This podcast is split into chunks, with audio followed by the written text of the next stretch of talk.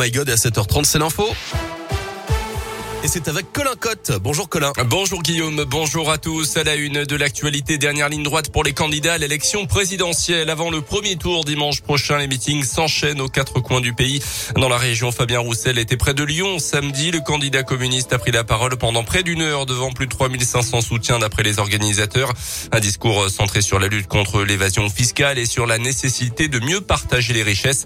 Fabien Roussel qui propose notamment un SMIC à 1500 euros net, la retraite à 60 ans ou encore le passage aux 32 heures, alors que certaines voix à gauche appellent au vote utile lors du premier tour en faveur de Jean-Luc Mélenchon, bien plus haut dans les sondages. Fabien Roussel, lui, refuse de laisser sa place. Il n'y a pas de vote inutile, il n'y a pas de citoyen inutile, il n'y a pas d'électeur inutile, c'est terrible. Chaque vote au premier tour compte.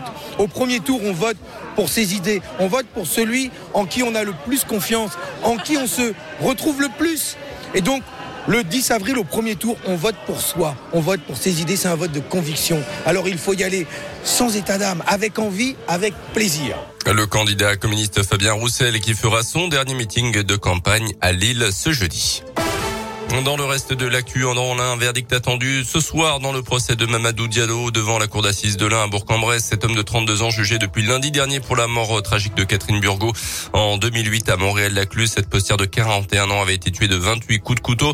L'ancien espoir du cinéma français Gérald Thomasin avait été un temps le principal suspect dans ce dossier avant de disparaître mystérieusement à l'été 2019 puis d'être mis hors de cause officiellement par la justice. Un début d'incendie hier en fin de journée dans l'église de dans le budget selon le progrès, ce sont des papiers qui ont été incendiés pour une raison encore inconnue. Les pompiers sont rapidement intervenus. Le feu n'a pas eu le temps de se propager. Il n'y a donc non eu ni victime ni dégâts. Dans l'actu également, l'horreur dans la banlieue de Kiev récemment libérée par les forces russes. Euh, les, euh, des, des, centaines de cadavres de civils ont été découverts, tués, mutilés probablement par l'armée de Vladimir Poutine. Le secrétaire de l'ONU se dit choqué, réclame une enquête indépendante sur de possibles crimes de guerre. La Russie nie être à l'origine de ces actes.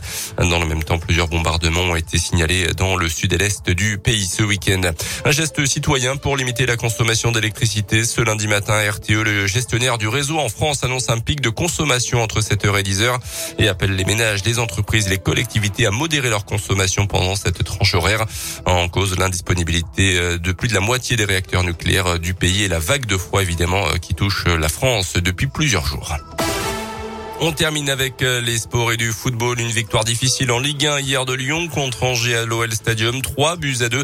Les Lyonnais ont mené deux fois au score avant de se faire rejoindre à chaque fois avant que la recrue brésilienne Tété ne marque le but de la victoire. Deux minutes après son entrée en jeu et trois mois après son dernier match officiel avec son club ukrainien.